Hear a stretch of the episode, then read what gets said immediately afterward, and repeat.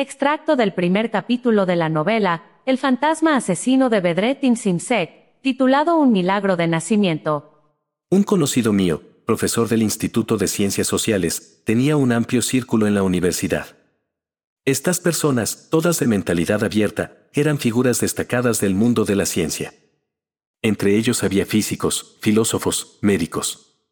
Como siempre tenían que parecer racionales en público, eran capaces de dar crédito a las ideas más disparatadas entre ellos. Casos que la ciencia consideraba disparatados despertaban gran interés hasta el punto de permanecer en secreto. A menudo nos reuníamos y hablábamos de lo sobrenatural. Un día, uno de nuestro grupo llegó con un libro titulado Veneno de Amor, de autor desconocido. Este libro, que ya no estaba a la venta, lo había encontrado en una librería, bajo una montaña de libros cubiertos de polvo. En la primera historia del libro, titulada El dispositivo milagroso, se mencionaba que la muerte aparece como un fotón de luz justo antes de que exhalemos nuestro último aliento, y luego entra en nuestro cuerpo para quitarnos la vida. Esta afirmación, que nadie tomaría en serio, llamó la atención de algunos. Sin embargo, los físicos no encontraron esta tesis digna de atención. Este descubrimiento, que, de confirmarse, habría sido el mayor de nuestro siglo, se dejó perder en el libro disperso de un autor desconocido. Mi amigo académico me señaló entonces la reticencia de los científicos a proponer ideas en un campo en el que la religión tenía algo que decir. La muerte era un tema monopolizado por la religión. En ese momento se encontraba en la sala un doctor en filosofía. El filósofo, de ojos desorbitados y pelo despeinado, expresó su opinión de la siguiente manera. Según el alma, tener un cuerpo es una enfermedad. El alma ve la posesión de un cuerpo como un mal funcionamiento. Lo sabemos por las desgracias que nos ocurren, por el hecho de que siempre hay algo que funciona mal a nuestro alrededor. Por eso, cuando morimos, nos libramos de una enfermedad. Pasaron los meses. Pero la tesis del autor desconocido seguía persiguiéndome. Un día, cuando fui a visitar a mi amigo académico, le encontré discutiendo con un grupo de profesores. El tema de la disputa era una tesis de máster, presentada por un estudiante para su aprobación por el rectorado. En la sala, estaban el director del instituto, el director de la tesis, un profesor asociado y un ayudante. El alumno había aprobado el examen de defensa, pero no había consenso entre el jurado sobre si había tenido éxito. La tesis, recopilada a partir de casos de reencarnación, se titulaba Memorates. El director del Instituto de Ciencias Sociales consideró que el trabajo no era científico, a pesar de que esas experiencias habían ocurrido realmente. El asesor del estudiante argumentó que el hecho de que la tesis se basara en el libro Reencarnación y Biología, de Stevenson, profesor estadounidense de psiquiatría, refutaba esta afirmación. Porque la tesis presentaba pruebas biológicas de la reencarnación. Se trataba de personas que habían sido asesinadas de alguna manera y luego habían vuelto a nacer. No solo recordaban sus vidas pasadas, sino que renacían con las mismas marcas con las que habían muerto. De hecho, el artículo de Stevenson se incluyó en la tesis. El niño turco de este artículo afirmaba que la marca de nacimiento que tenía en la cara derecha era el resultado de una herida de bala a bocajarro en una vida anterior. La bala le perforó el lado derecho del cráneo, dañándole el cerebro, y murió en el hospital tras luchar por la vida durante seis días. Stevenson había obtenido una copia de los registros del hospital, que mostraban que las marcas de nacimiento y de función del caso coincidían.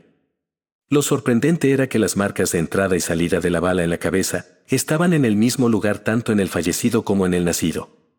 La tesis planteaba las siguientes preguntas, la entidad que cobró vida en dos cuerpos distintos y que parecía haber sido disparada con la misma arma, ¿era una sola persona o dos personas distintas? ¿O fue todo una ilusión? El suceso, que parece haber ocurrido en momentos diferentes según el calendario de nuestras mentes, ocurrió al mismo tiempo en una eternidad en la que el tiempo no existe en absoluto? ¿Apareció la misma persona como dos personas distintas, como un electrón en dos lugares diferentes al mismo tiempo? ¿Podría estar engañándonos nuestra visión? El artículo de Stevenson de 2005, Algunas malformaciones corporales atribuidas a vidas anteriores, fue ampliamente citado en la tesis. Según este artículo, AD nació en un distrito de HTI y empezó a hablar a la edad de dos años.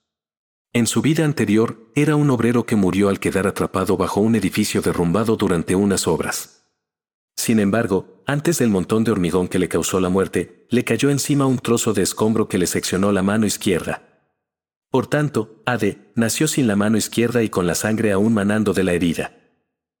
El hecho de que la tesis presentara casos con pruebas tan concretas no era un problema por supuesto.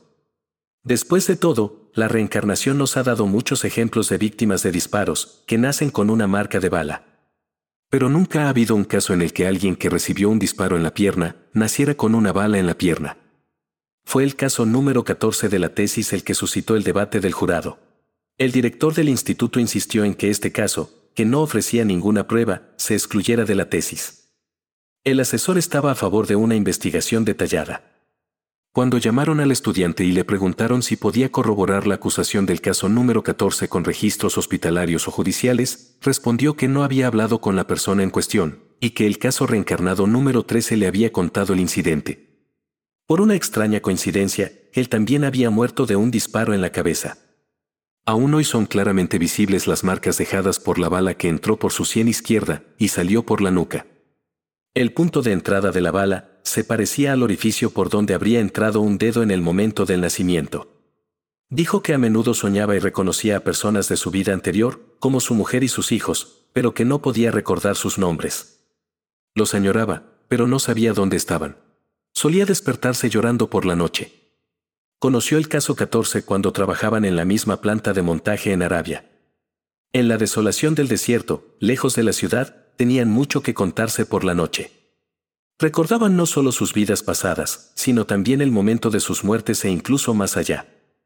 El velo del misterio sobre la muerte se había levantado para ellos, pero el misterio de la vida seguía sin iluminarse. No sabían por qué habían vuelto a nacer. ¿Quién les había empujado de nuevo al mundo? El número 13 se volvió más religioso en su nueva vida, mientras que el número 14 se convirtió en un escéptico. Pero aquí también había una contradicción. El caso número 13 era un pecador que había cometido crímenes en su vida anterior. El número 14 había sido contrabandista en su vida anterior, pero era religioso. Así que la muerte había sacado a un hombre de la religión y al otro lo había devuelto a ella. El número 13 creía en la existencia del alma. El número 14 afirmaba que no existía el alma, aunque había muerto y resucitado. Si existiera el alma, esta bala no estaría aquí. Dijo el caso 14, señalando la ubicación de la bala en su pierna de la vida anterior. Aunque el estudiante que presentó la tesis había intentado muchas veces entrevistar al caso 14, no pudo ponerse en contacto con él. En aquel momento, trabajaba en una empresa dirigida por sus hermanos, y su familia no le permitía ver a nadie. ¿Podría deberse a su actitud escéptica hacia la religión? Porque sus hermanos eran muy conservadores y consideraban absurda la afirmación de la reencarnación.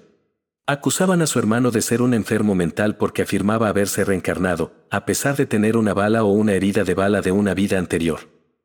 Era como si hubieran levantado un muro a su alrededor. A la familia le horrorizaban sus palabras negando la existencia del alma y de Dios. Pensaban que era lo peor que les podía pasar.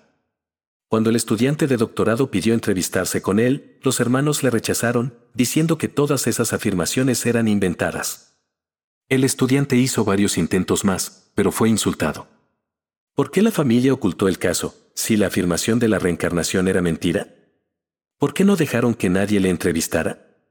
Si el incidente de la bala era una invención, podrían haber dejado que la persona lo explicara y luego despedir a los entrevistadores. El tema era muy intrigante, tras muchas discusiones, el grupo decidió pedir la opinión de un obstetra. El expediente de la tesis se puso en conocimiento de un profesor de un hospital universitario. Me dijeron que yo, como persona curiosa, podía estar presente cuando el experto diera su opinión.